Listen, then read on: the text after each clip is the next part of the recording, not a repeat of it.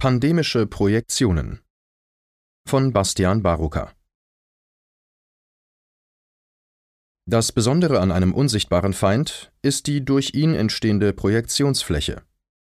Das unbegreifbare Virusgeschehen ist die perfekte Leinwand, um Unangenehmes, Unbewusstes und Verdrängtes an die Oberfläche zu bringen. Der Vorteil der Projektion ist dabei, dass die aufkommenden Anteile nicht mehr die eigenen, sondern die des anderen sind. Eine formidable Abwehr des eigenen Schattens. Bevor wir uns in die Landschaft der psychologischen Projektionen begeben, sollten wir klären, was gemeint ist. Zitat Projektion ein zentraler Abwehrmechanismus, das unbewusste Übertragen von Affekten und Impulsen auf ein Gegenüber. Anteile des eigenen Selbst werden in einer mit Affekten und Wünschen einhergehenden Interaktion mit dem Interaktionspartner unterstellt, in der festen Überzeugung, dieser sei so, wie man ihn wahrnehme. Die Projektion dient aus Sicht der Psychoanalyse der Abwehr von Angst und der Aufrechterhaltung des Selbstbildes. Nicht ich selbst habe manipulierende Absichten, sondern mein Gegenüber und Interaktionspartner. Zitat Ende. Ausgestattet mit diesem Verständnis von Projektionen lade ich zu einer Reise durch die Zeit ein. Ich stelle Aussagen und Begebenheiten vor, die scheinbar sehr genau die vorangestellte Definition erfüllen, jedoch als Projektion in der Öffentlichkeit nicht erkannt werden. Es ist April 2020 und ich stehe auf einem Marktplatz einer mittelgroßen Stadt, wo ich zum wiederholten Mal eine Mahnwache initiiert habe, um Menschen zu Corona und der Sinnhaftigkeit der Maßnahmen zu einem Dialog einzuladen. Dutzende Zitate hochrangiger Wissenschaftler säumen den gepflasterten Fußboden. Sie liegen in einem Kreis, der durch ein Seil kenntlich gemacht ist. Dieses Seil soll uns Demo-Teilnehmer im angemessenen Abstand von den Zuschauern absondern. Bereits im Vorfeld wurde mir erzählt, dass die Antifa ein Auge auf uns geworfen hat, und schon bald sitzen schwarz vermummte Menschen an der Peripherie des Marktplatzes. Sie tragen Maske und Kapuze, und einige von ihnen sind mit Kamera und Objektiv bewaffnet. Wir, die Demogruppe, sind ein bunter Haufen von Ökos, die mit Trommeln, Schautafeln und Schildern unsere Meinung kundtun wollen und zum Dialog einladen. Bald mache ich mich auf den Weg und mische mich unter die Menschen. Ich treffe einen guten Bekannten, der mit der hiesigen Antifa befreundet ist. Dieser teilt mir mit, dass sich auf dem Marktplatz auch Rechte befinden sollen und dass Mitglieder der Antifa wünschen, dass wir diese Menschen vom Marktplatz verweisen. Umformuliert frage ich meinen Freund zurück, also die Antifa, die sich gegen Diskriminierung und Faschismus engagiert, möchte, dass ich eine andere Person dazu bringe, einen Ort zu verlassen, auf dem sie das Recht zu stehen und zu verweilen hat? Er nickt. Ich lache schüttle den Kopf und denke mir, was für eine unglaubliche Projektion. Wie schwierig ist es scheinbar zu erkennen, dass die Antifa in diesem Fall genau die totalitären Verhaltensweisen an den Tag legt, gegen die sie sich einsetzt. Seit März 2020 erlebe ich genau dieses wiederkehrende Phänomen regelmäßig. Menschen bezichtigen andere Menschen eines Verhaltens, welches sie selber offensichtlich an den Tag legen, ohne es zu bemerken. Die Politik Markus Söder zum Beispiel warnt vor einer Corona-RAF in Deutschland und ist der Meinung, die sogenannten Querdenker müssten von staatlichen Sicherheitsbehörden ausgeleuchtet werden. Er hatte im März 2020 in Bayern als erstes Bundesland Ausgangssperren während des Lockdowns verhängt. Er nahm an, die Befugnis zu haben, Hunderttausende von gesunden Bürgern nachts in ihren Wohnungen einsperren zu dürfen. Im Oktober 2021 wurden diese Ausgangssperren im Nachhinein als rechtswidrig eingestuft und die Richter bescheinigten Söders Regierung ein fragwürdiges Menschenbild. Bundestagsvizepräsident und Rechtsanwalt Kubicki kommentiert die gerichtliche Entscheidung wie folgt: Zitat Eine erste Entscheidung des Bayerischen Verwaltungsgerichtshofes zeigt, dass Ministerpräsident Markus Söder aus dem Team Vorsicht grundlegende rechtsstaatliche Prinzipien missachtet und gegen das Übermaßverbot verstoßen hat. Zitat Ende. Wer sollte hier eigentlich von den Sicherheitsbehörden durchleuchtet werden? Menschen, die gegen Grundrechtseinschränkungen von historischem Ausmaß demonstrieren und damit im Falle der Ausgangssperre den Gerichten anderthalb Jahre voraus waren, oder ein Mann, dem ein fragwürdiges Menschenbild attestiert wird und Hunderttausende von ihnen in ihren Grundrechten einschränkt. Was für eine unglaubliche Projektion. Ministerpräsident Kretschmann lässt im baden-württembergischen Landtag Folgendes verlauten. Zitat dann wird die Bevölkerung durchgeimpft und dann ist es rum mit der Pandemie. Zitat Ende.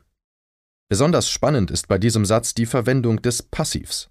Kretschmann geht offenbar nicht davon aus, dass die Menschen sich aktiv und gut informiert für eine Impfung entscheiden, sondern sich durchimpfen lassen. Diese Wortwahl lässt durchblicken, wie gerne Herr Kretschmann anordnen würde, alle Menschen impfen zu lassen. So eine Allmachtsfantasie widerspricht der Haltung, dass mündige Bürger das Recht haben, eigenständig über medizinische Behandlungen zu entscheiden.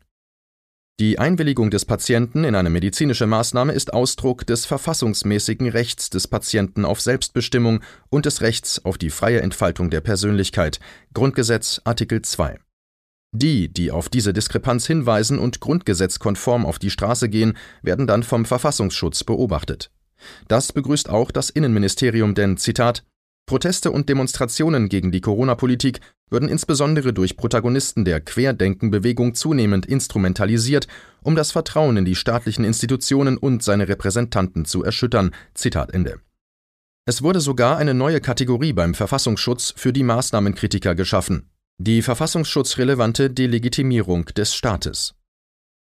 Wenn ein Ministerpräsident davon spricht, die ganze Bevölkerung durchzuimpfen und dabei scheinbar davon ausgeht, dass das in irgendeiner Form verfassungskonform ist, dann erschüttern nicht die dagegen Protestierenden die staatlichen Institutionen und seine Repräsentanten, sondern die Repräsentanten selbst. Auch hier wird das eigene verfassungsfeindliche Handeln auf andere projiziert, um weiterhin im Recht zu bleiben und abzulenken. Vermutlich ohne sich dessen bewusst zu sein. Die Wissenschaft ein weiteres Highlight der Projektionspandemie ist ein Ausspruch des Virologen Christian Drosten. Er gilt für viele als Experte in Sachen Corona, obwohl er bereits während der vermeintlichen Schweinegrippe-Pandemie unnötigerweise und fahrlässig Angst in der Bevölkerung schürte und damit seine Glaubwürdigkeit bezüglich der Bewertung von Pandemien eingebüßt haben sollte.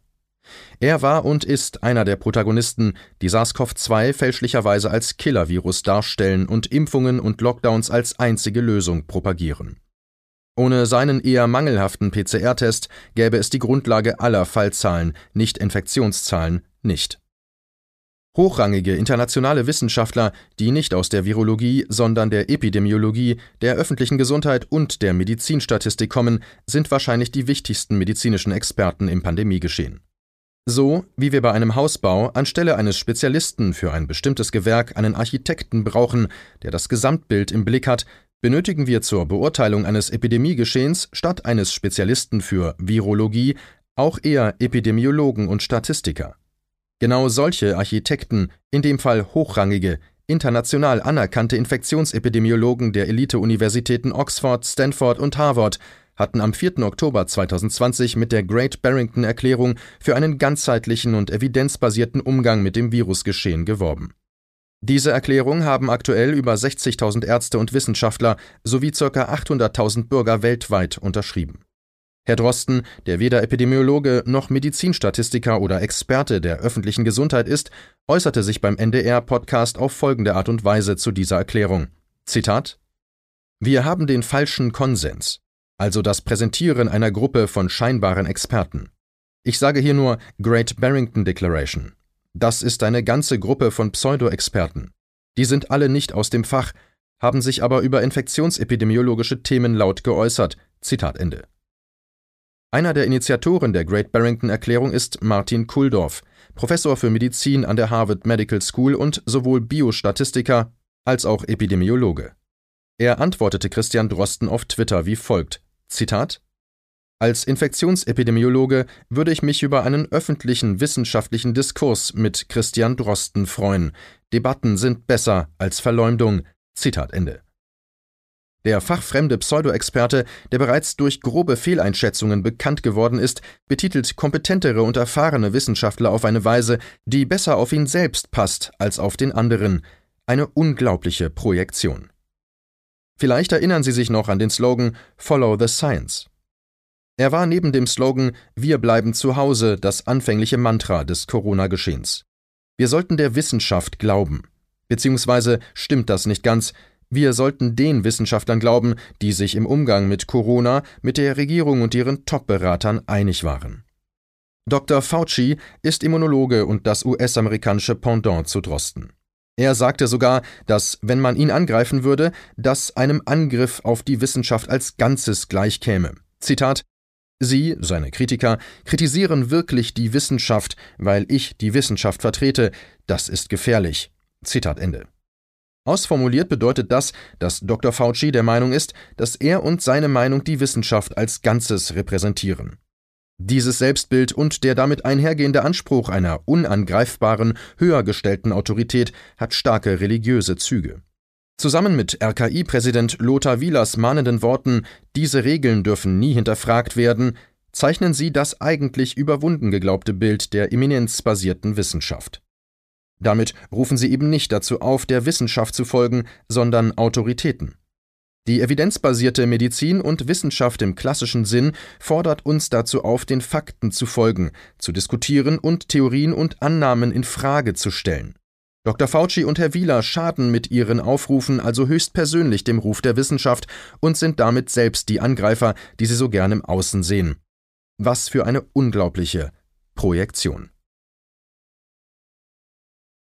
Faktenchecker als letztes Beispiel seien noch die vermeintlichen Faktenchecker erwähnt, die jeden und alles zerreißen, was nicht dem Regierungsnarrativ entspricht. In eloquenten Ausführungen und bewusst unausgewogenen Ansammlungen von Studien versuchen sie Maskentragen, Lockdowns und Impfungen zu verteidigen. Die meiner Meinung nach wichtigste Grundlage der Berichterstattung haben die meisten bis heute scheinbar nicht durchblickt. Die Definition einer Infektion. Noch immer berichten Faktenchecker von Infektionszahlen, die keine Infektionszahlen sind.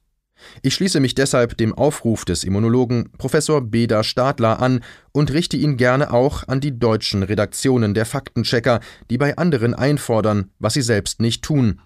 Fakten checken. Zitat Chefredaktionen von Schweizer Medien sollten jeden Mitarbeiter, der bei einem positiven PCR-Test von Infektion redet, eine Woche in unbezahlten Urlaub schicken, um immunologische Bildungslücken zu schließen. Zitat Ende. Schlussbetrachtungen Die Liste der Beispiele würde ein Buch füllen. Und ich bekomme hin und wieder die Kritik, dass diese psychologischen Analysen nicht wirklich weiterhelfen, da die handelnden Akteure keinerlei Interesse an Selbsterkenntnis haben. Trotzdem erscheint es mir wichtig zu verstehen, dass Menschen unbewusst anderen teilweise das vorwerfen, was sie selber tun. Da wir die Welt immer nur durch unsere Augen sehen und erahnen können, vermuten wir, dass sich andere Menschen so verhalten, wie wir selber es tun. Um das aktuelle gesellschaftliche Geschehen besser zu verstehen, kann es deshalb hilfreich sein, die Anprangerer von Fehlverhalten auf ihr eigenes Verhalten zu überprüfen.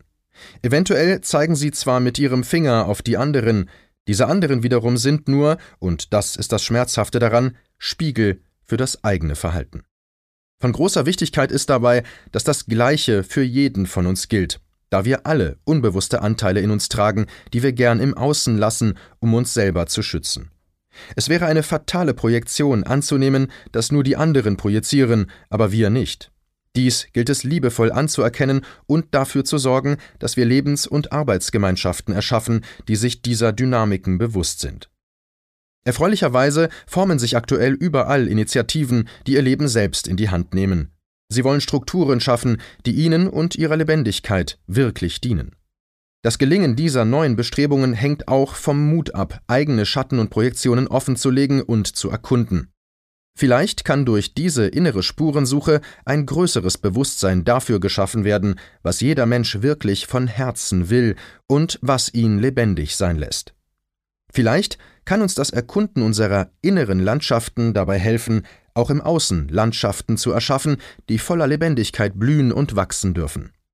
In diesen Landschaften gibt es auch schattige Orte.